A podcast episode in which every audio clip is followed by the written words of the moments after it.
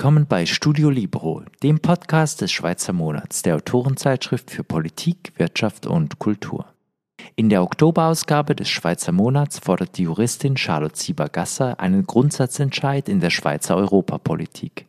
Es sei an der Zeit, dass die Schweiz ihre Haltung in einem breit angelegten Verfahren, zum Beispiel in einem Europagesetz, klarmache. Denn ein weiter wie bisher sei nicht möglich. Das Gespräch wird moderiert von Yannick Belser, Redakteur des Schweizer Monats.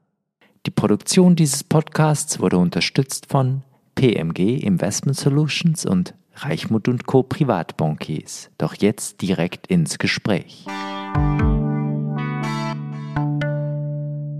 Charlotte Siebergasser, das Rahmenabkommen ist tot.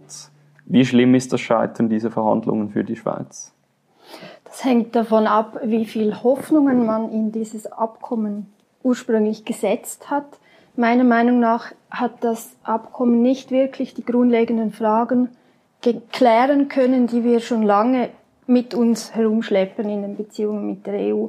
Und von dem her erachte ich jetzt das Scheitern des Rahmenabkommens viel mehr eigentlich noch als Chance für die Europapolitik in der Schweiz, weil nämlich die, die, die verschiedenen Problemfelder wirklich diskutiert worden sind und, und klar ist, dass wir äh, grundlegende Fragen klären müssen und jetzt eben auch die Chance haben, das so anzugehen. Welche grundlegenden Fragen meinen Sie denn damit? Zum Beispiel, ähm, dass wir seit bald 15 Jahren uns uneinig sind mit der EU, ob die Unionsbürgerrichtlinie übernommen werden muss in der Schweiz, die, die Frage der staatlichen Beihilfen, die flankierenden Maßnahmen, letztlich diejenigen Streitpunkte, die eben nicht im institutionellen Rahmenabkommen in den politischen Verhandlungen äh, geklärt werden konnten.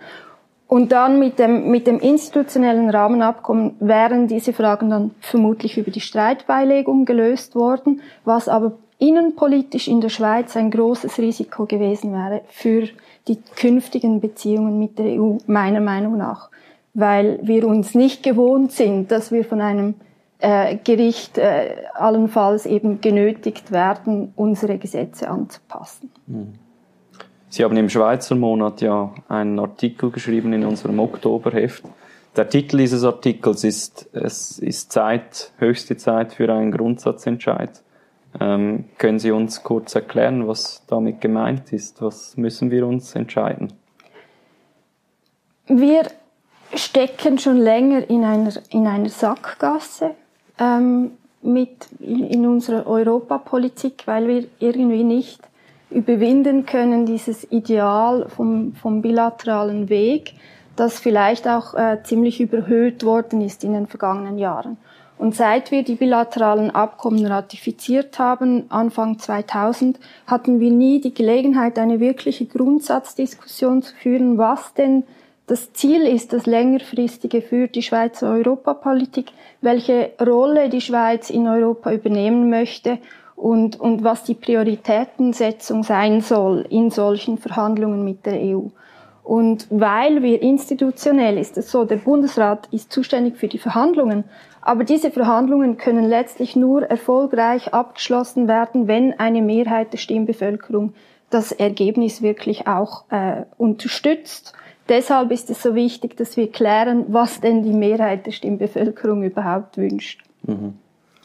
Und doch ist es ja so, dass wir gewisse Fragen im europapolitischen Bereich sehr oft sogar vor das Stimmvolk gebracht haben. Das erwähnen Sie ja auch in Ihrem Artikel, dass wir gegen die 20 Abstimmungen zu Europafragen hatten. Müssen wir da einfach grundlegender gehen? Was ist dann das Problem dort? Das waren immer äh, spezif spezifische Fragen letztlich über die Umsetzung der bilateralen, die Erweiterung beispielsweise der Personenfreizügigkeit, das Referendum gegen Schengen-Dublin. Aber es ging nie wirklich um eine weitreichende Vision um, um, eine Grundsatz, um die Grundsatzfrage, ist es uns eigentlich wohl damit, dass wir einfach Recht übernehmen von der EU, weil wir dann Marktzugang erhalten, oder wünschen wir uns eigentlich längerfristig eine andere Variante? Sie kommen dann zu einem relativ vernichtenden Urteil, das weiter wie bisher keine Option mehr darstellt. Ja, das haben wir in den letzten Monaten oder ein, zwei Jahren eigentlich äh, alle sehen können. Ähm, dass das weiter bisher wie bisher keine Option mehr ist. Das liegt an ganz vielen äh, Aspekten in, in unseren Beziehungen mit der EU. Zuallererst ist es so, dass die bilateralen Abkommen eben schon sehr lange keine zuverlässige Rechtsbasis mehr darstellen für unsere Beziehungen mit der EU, weil die Abkommen gar, strukturell gar nicht gebaut sind für eine so lange Rechtsintegration und so umfassende Rechtsintegration. Und wie gesagt, die Uneinigkeit zwischen der Schweiz und der EU, die dauert schon über ein Jahrzehnt, was genau der Umfang ist von diesen bilateralen Abkommen. Und in dem Sinn hatten wir äh, auf gewisse Weise Glück, dass beide Seiten kulant waren und man politisch sich einig war, dass man sich da nicht unnötig auf die Füße tritt, aber es hätte auch schon viel früher passieren können, dass man sich eben wirklich, dass die EU auch Maßnahmen ergreift ähm, über die Frustration, dass man sich hier nicht einig wird oder auch die Schweiz, äh, die Schweiz hat auch Maßnahmen ergriffen, also dass diese Beziehung bröckelt. Mhm. Das ist nicht etwas Neues und jetzt halt mit diesem Bruch, mit dieser Abbruch der, der, äh, der Umsetzung der, des institutionellen Rahmens wird offensichtlich, dass wir eine neue Basis brauchen. Und das war überfällig und ich finde, das ist eben auch eine Chance, jetzt endlich einmal unsere Hausaufgaben zu machen und, und herauszufinden, was wir eigentlich wollen. Hm. Lassen Sie uns ein bisschen über die alte Basis reden, die bilateralen. Ist es eine Augenwischerei, wenn bürgerliche Politiker behaupten, das sei der Königsweg? Die bilateralen Abkommen sind spannende Abkommen, weil sie haben eigentlich etwas geschaffen, was es so noch nicht gegeben hat, als sie, ähm, als sie verhandelt worden sind. Ähm, man hat, es ist der EU und der Schweiz gemeinsam gelungen, eine teilweise Rechtsintegration umzusetzen, die effektiv auch funktioniert hat und die es der Schweiz erlaubt hat, nicht das gesamte EWR-Regelwerk zu übernehmen. Und das war schon eine Errungenschaft damals, dass man einen Weg gefunden hat, hier eine, eine teilweise Rechtsintegration zu schaffen. Aber wie gesagt, die, die Abkommen waren, sind strukturell nicht genügend umfassend und, und, und mm, ja, haben, haben den nötigen institutionellen Rahmen nicht, um über 20 Jahre hinweg ähm, immer noch die gleiche äh, Grundlage zu schaffen für diese Rechtsintegration. Vor allem, weil die EU sich in den letzten 20 Jahren fundamental verändert hat. Ähm, Wie denn? Wie hat sie sich verändert? Der Vertrag von Lissabon ist erst nach ähm, den, den bilateralen Abkommen überhaupt geschaffen worden. Also die Kompetenzen innerhalb der EU haben sich verschoben. Dann hat äh, die Osterweiterung, die war auch nach dem bilateralen Abkommen, also die ist auch gewachsen im, im Umfang der Mitgliedschaft und hat sich auch vertieft. Also die Unionsbürgerrichtlinie kam ja eben nach ähm, äh, der Ratifizierung des Bilater also der, der bilateralen Personenfreizügigkeit. Also hat das sukzessive mehr Gründe geschaffen, weshalb die Schweiz eben ihre Gesetze anpassen müsste, damit dieses Konstrukt der Bilateralen weiterhin funktioniert. Und das hat den Charakter der Bilateralen einfach verändert und heute ist man sich gar nicht mehr einig, was, was die überhaupt umfassen. Sie haben jetzt zwei, dreimal diese EU-Unionsbürgerrichtlinie angesprochen. Wieso ist das dann überhaupt problematisch? Welches Problem würde sich durch diese für die Schweiz ergeben? Das, was befürchtet wird, ist, dass unsere Sozialhilfe, also die Sozialkosten explodieren würden, weil der Zugang zu Sozialhilfe vereinfacht wird oder äh, Personen aus der EU, die in der Schweiz leben, schneller Anspruch haben auf äh, die Sozialdienstleistungen in, der Schweiz. Ähm, was aber aus rechtlicher Perspektive etwas paradox ist, ist, dass wir im, bilateralen Abkommen über die Personenfreizügigkeit haben wir grundsätzlich einen direkten Verweis auf die relevante Richtlinie, die dann später zur Unionsbürgerrichtlinie geworden ist. Und eigentlich aus Rechtsperspektive ist klar, dass die Schweiz grundsätzlich verpflichtet wäre, diese Unionsbürgerrichtlinie zu übernehmen. Also die ganze Streitigkeit ist eher eine politische, dass man sagt, aus Schweizer Perspektive, als wir das Abkommen abgeschlossen haben, wussten wir nicht, dass die ihr das so derart weiterentwickeln werden. Wir sind da nicht einverstanden. Und die EU, die, die beruft sich eher auf den Rechtstext und sagt, schaut, wir haben uns geeinigt, dass ihr die relevanten Bestimmungen hier übernehmen, übernehmt, damit es funktioniert, die Personenfreizügigkeit. Und äh, ihr wusstet, dass wir das auch weiterentwickeln können. Und, und das ist eigentlich die, die rechtliche Schwierigkeit dort. Und wenn Sie jetzt davon sprechen, dass die Schweiz einen Grundsatzentscheid braucht, dann ist das genau das, was Sie eigentlich ansprechen wollen damit. Ich denke, der Grundsatzentscheid muss vielleicht noch ein bisschen grundlegender sein. Was ist uns eigentlich wichtig in unseren Außenhandelsbeziehungen? Wollen wir vor allem die Priorität setzen auf, auf den bestmöglichen Marktzugang oder ist uns eben die Mitsprache, Souveränitätsüberlegungen doch noch ein bisschen wichtiger als jetzt einfach die wirtschaftliche Absicherung unserer Exportbeziehungen ähm, mit, mit der EU, aber auch dem Rest der Welt?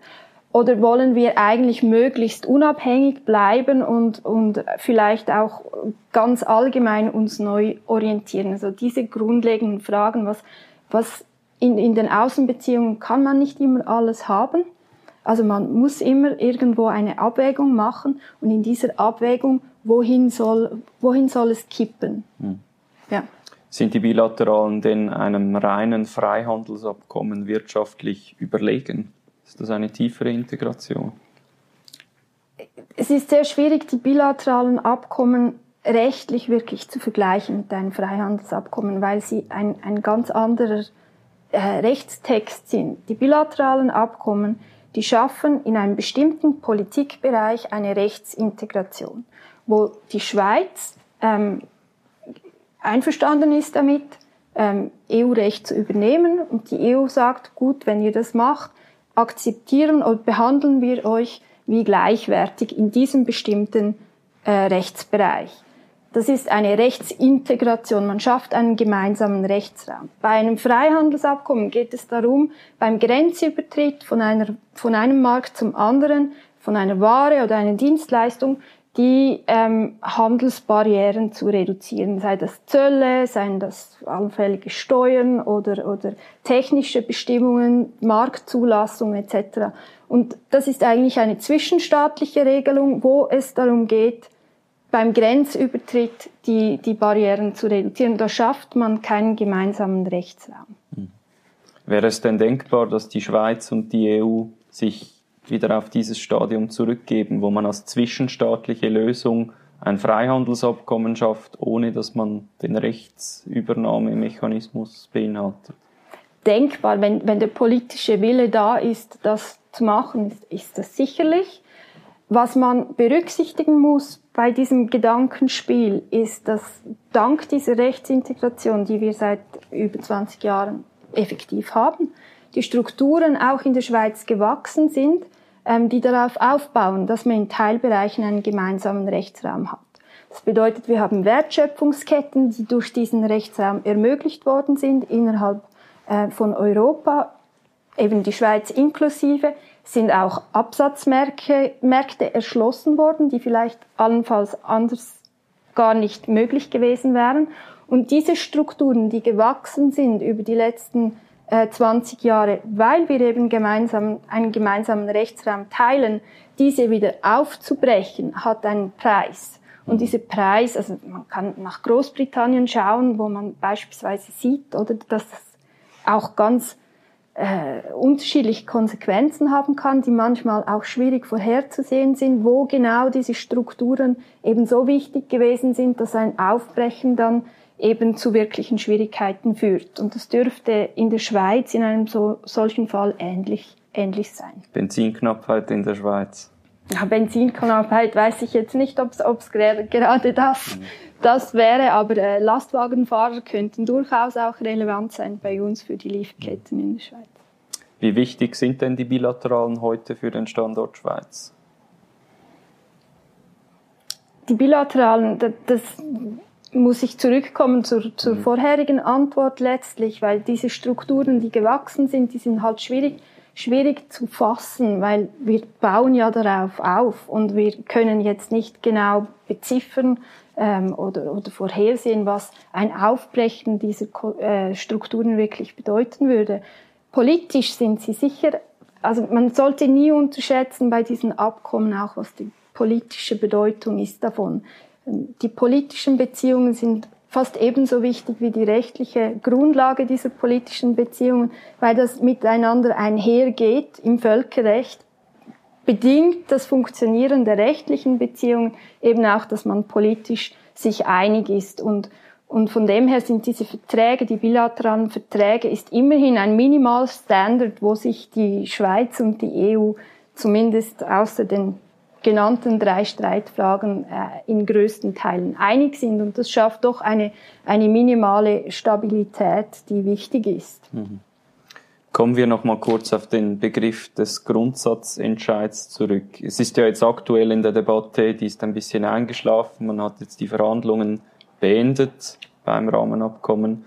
Und seither kommt gerade von den Bundesratsparteien ja nicht wirklich viel Konkretes.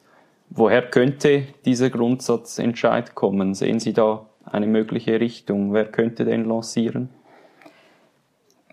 Ich hätte jetzt noch ein bisschen Geduld. Ich denke, ähm, das ist zwar erstaunlich ruhig, äh, die Kohäsionsmilliarde wurde jetzt auch, ähm, äh, wird jetzt auch ausgezahlt, aber es ist, glaube ich, allen politischen Entscheid Entscheidungsträgern bewusst, dass wir eine Lösung brauchen die nachhaltig ist und, und auch äh, zielführend im, im Sinne von äh, langfristig äh, tragend. Und ich, ich, denke, wir müssen halt ein bisschen Geduld haben, mhm. das kommt dann.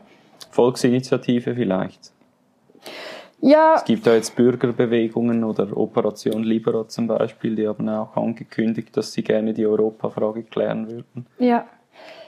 Für einen Grundsatzentscheid, wie ich den ähm, mir wünsche für, für die langfristige Stabilität in den Beziehungen mit der EU, würde sich eher noch ein Bundesgesetz äh, eignen, das die Leitprinzipien in der Europapolitik festhält, das langfristige Ziel, vielleicht Zwischenetappen und einen konkreten Auftrag an den Bundesrat formuliert, was der Bundesrat genau verhandeln soll, mit welchem Ziel wenn er denn nach, nach Brüssel geht. Ein solches Bundesgesetz könnte man in, eine Verne in ein Vernehmlassungsverfahren geben, könnten sich alle auch dazu äußern, das könnte man nochmals anpassen aufgrund der Reaktionen.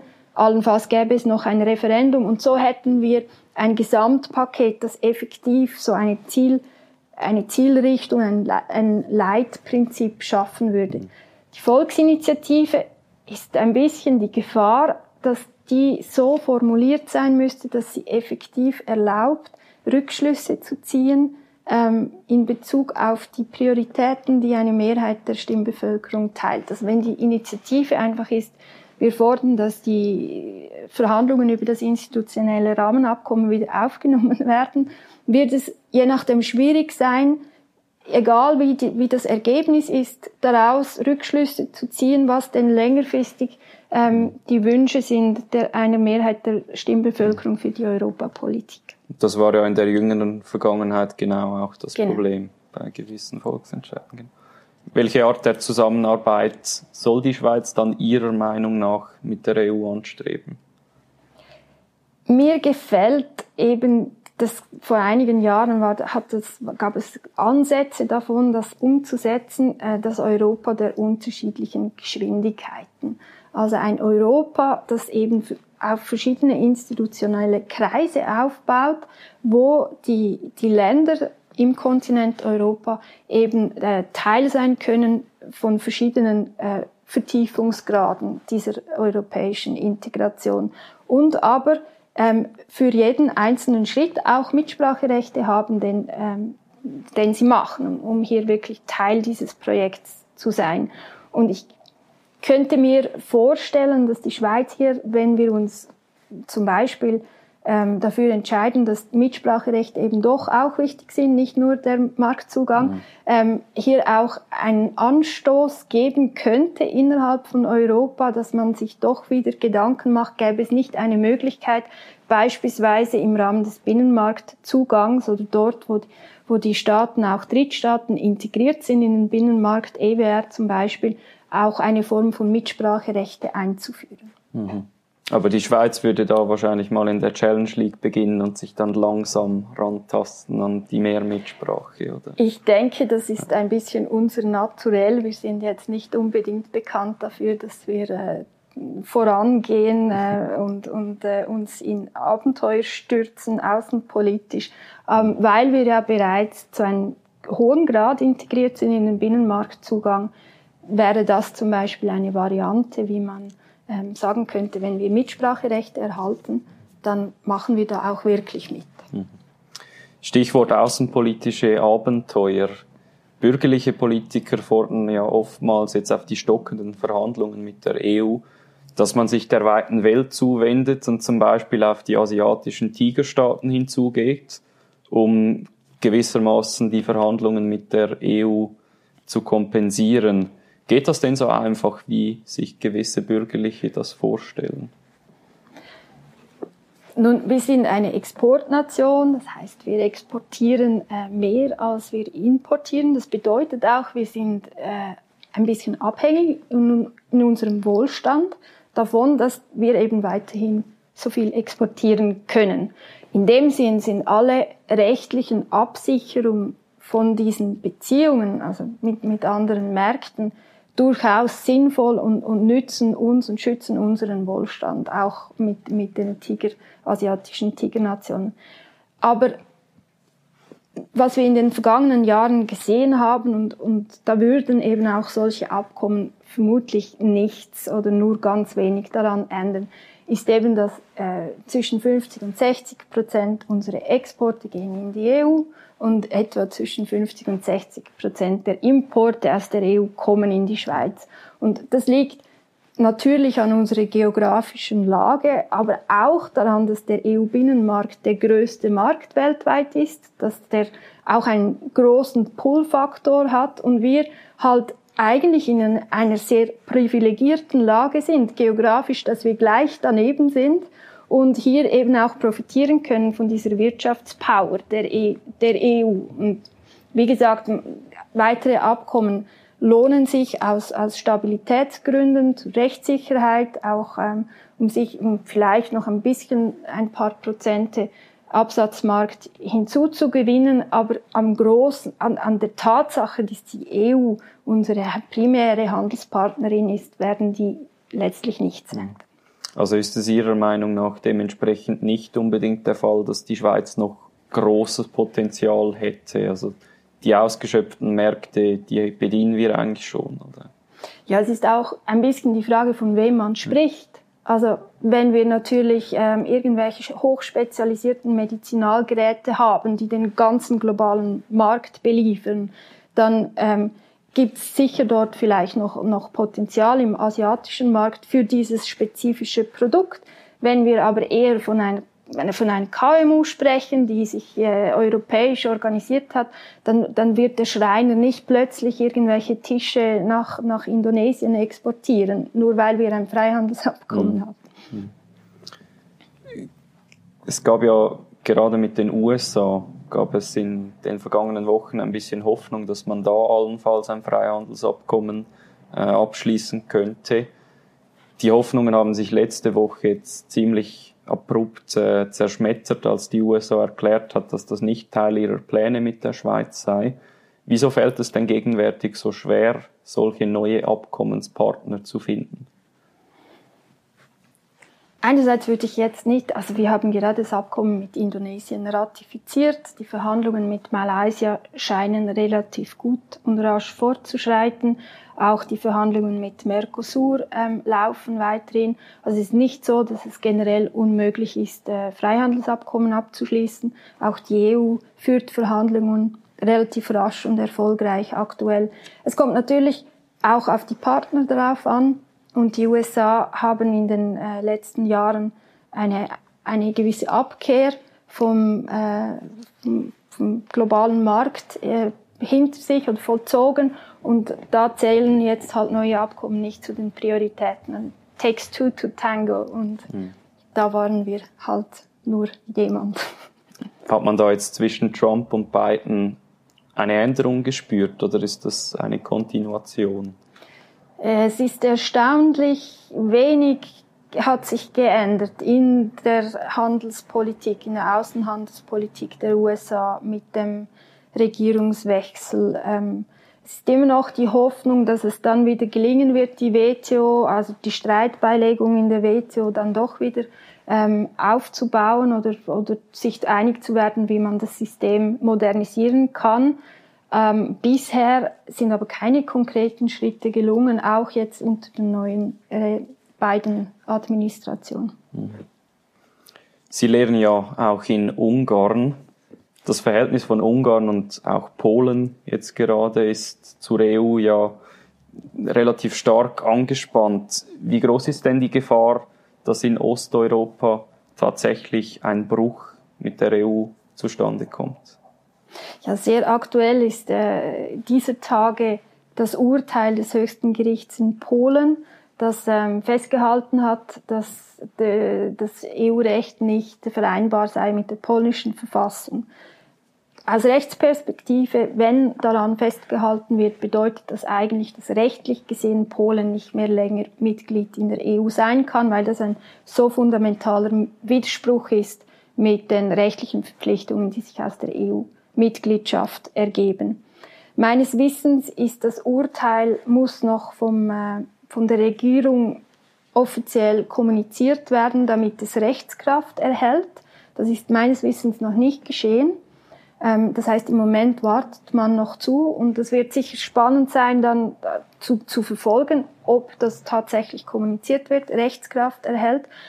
Hinzu kommt noch, dass die Mehrheit, die überwältigende Mehrheit der polnischen äh, Bevölkerung sind äh, Befürworterinnen und Befürworter der EU-Mitgliedschaft. Also ein solcher Bruch mit der EU hätte auch innenpolitisch gewisse, würde zu gewissen Spannungen führen. Also ich denke, das ist eine, Polen ist eine, ein, ein spannendes Beispiel, wie komplex das eben ist. Und das wird sich sicher nicht jetzt einfach in ein, zwei Tagen lösen, auflösen, diese, diese, ähm, diese Spannungen dort.